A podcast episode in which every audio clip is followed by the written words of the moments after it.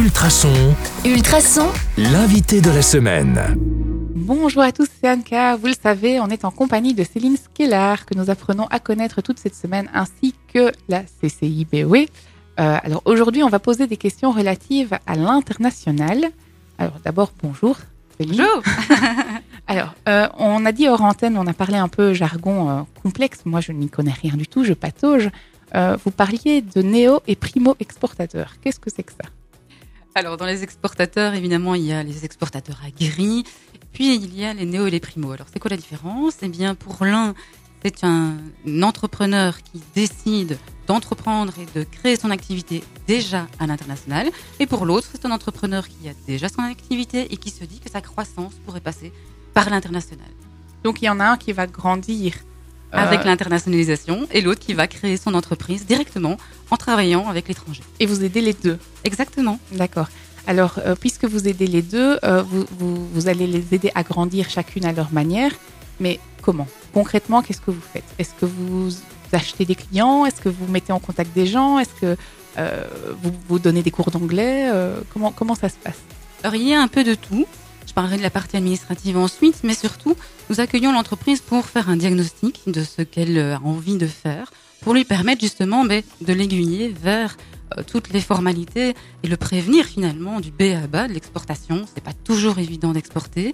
Il y a des règles à respecter, il y a des réglementations, il y a aussi tout l'aspect interculturel, il y a effectivement la langue. Donc tout cela, ce sont des choses que l'on peut euh, euh, donner ou conseiller à l'entreprise, les choses à faire dans tel ou tel pays, les choses à ne pas faire, le partage d'expérience avec des autres entrepreneurs qui travaillent à l'exportation et qui ont déjà fait leurs armes. Voilà, ce sont toutes des, des choses que ce soit en formation, une formation très technique pour euh, les entreprises. On ne connaît pas nécessairement son code douanier, on ne connaît pas non plus toute la TVA intracommunautaire, mais aussi la mise en contact avec d'autres entrepreneurs qui exportent pour pouvoir échanger les expériences, mais aussi avec les ambassades, les consulats, les autres chambres de commerce à l'étranger. Bref, une mise en réseau qui permet à l'entreprise de savoir où elle met les pieds. Et donc, ça veut dire que si on a un objectif d'interna- d'internationalisation qui n'est peut-être pas forcément réalisable, vous allez pouvoir aussi me dire Ah, stop, ça, ça ne te conviendra pas. Euh, on va plutôt t'aiguiller vers ceci, cela qui, qui, qui sera finalement là, on est sûr d'avoir du résultat. C'est ça aussi quand vous dites aider Euh, Tout à fait, donc on peut répondre à tout ce type de questions et puis grâce à notre réseau, euh, avec d'autres organisations, d'autres institutions, nous pouvons les relayer aux bonnes personnes, bien entendu. D'un point de vue juridique aussi, j'imagine. Notamment. C'est juridique, donc euh, un peu comptable. Et puis, fameux, euh, quelque chose qui fait souvent peur, en tout cas, c'est ce qui me fait peur, moi, le travail administratif qu'il y a derrière tout ça. Vous accompagnez aussi à ce niveau-là?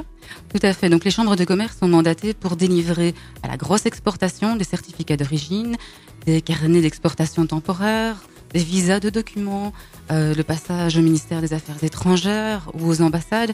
Tout ça sont des choses très techniques qu'il faut avoir en tête pour la grosse exportation et même maintenant pour le, le Royaume-Uni avec le Brexit. Ah oui. Et donc c'est très important de pouvoir s'informer. Donc n'hésitez jamais à pousser la porte de nos conseillers. De toute façon, si on a une question, vous vous ferez un plaisir d'y répondre, j'imagine. C'est ça, on estime qu'on est un one-stop shop, donc euh, questions, formalités, euh, conseils, etc. à l'exportation, oui.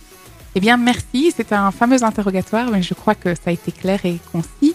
Euh, moi, je vous donne rendez-vous demain sur le 105.8 FM ou en podcast sur ultrason.be avec Céline toujours. À demain. À demain